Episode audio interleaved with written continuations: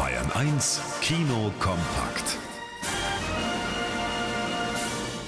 Die drei Musketiere sind zurück im Kino und kämpfen anno 1625 gegen Verräter am französischen Hof und für die Ehre der Königin.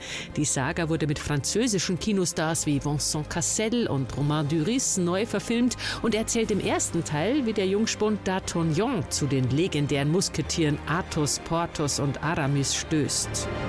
Ihr sagt, ihr seid drei. Mir scheint, wir sind zu viert. Töte ihn bitte. Er bringt mich zur Weißglut. Fesche Kerle mit Mantel, Degen und Musketen, Liebe und Intrigen. Das Genre wird hier weiß Gott nicht neu erfunden, aber gekonnt in Szene gesetzt. Wer Abenteuerkino in historischen Kulissen liebt, kommt bei Die drei Musketiere d'Artagnan voll auf seine Kosten. Danny Bohn chauffiert eine betagte Dame durch Paris im französischen Film Im Taxi mit Madeleine. Die 92-Jährige wird im Seniorenheim erwartet, hat es aber nicht eilig hinzukommen.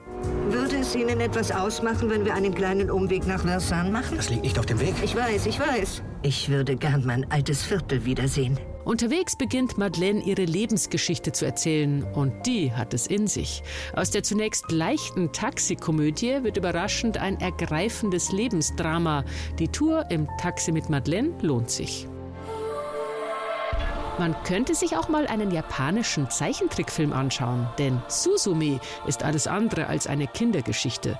Die 17-jährige Suzume hat beim Tsunami in Fukushima ihre Mutter verloren und lebt seither bei ihrer Tante. Eines Tages begegnet ihr auf der Straße ein wunderschöner junger Mann.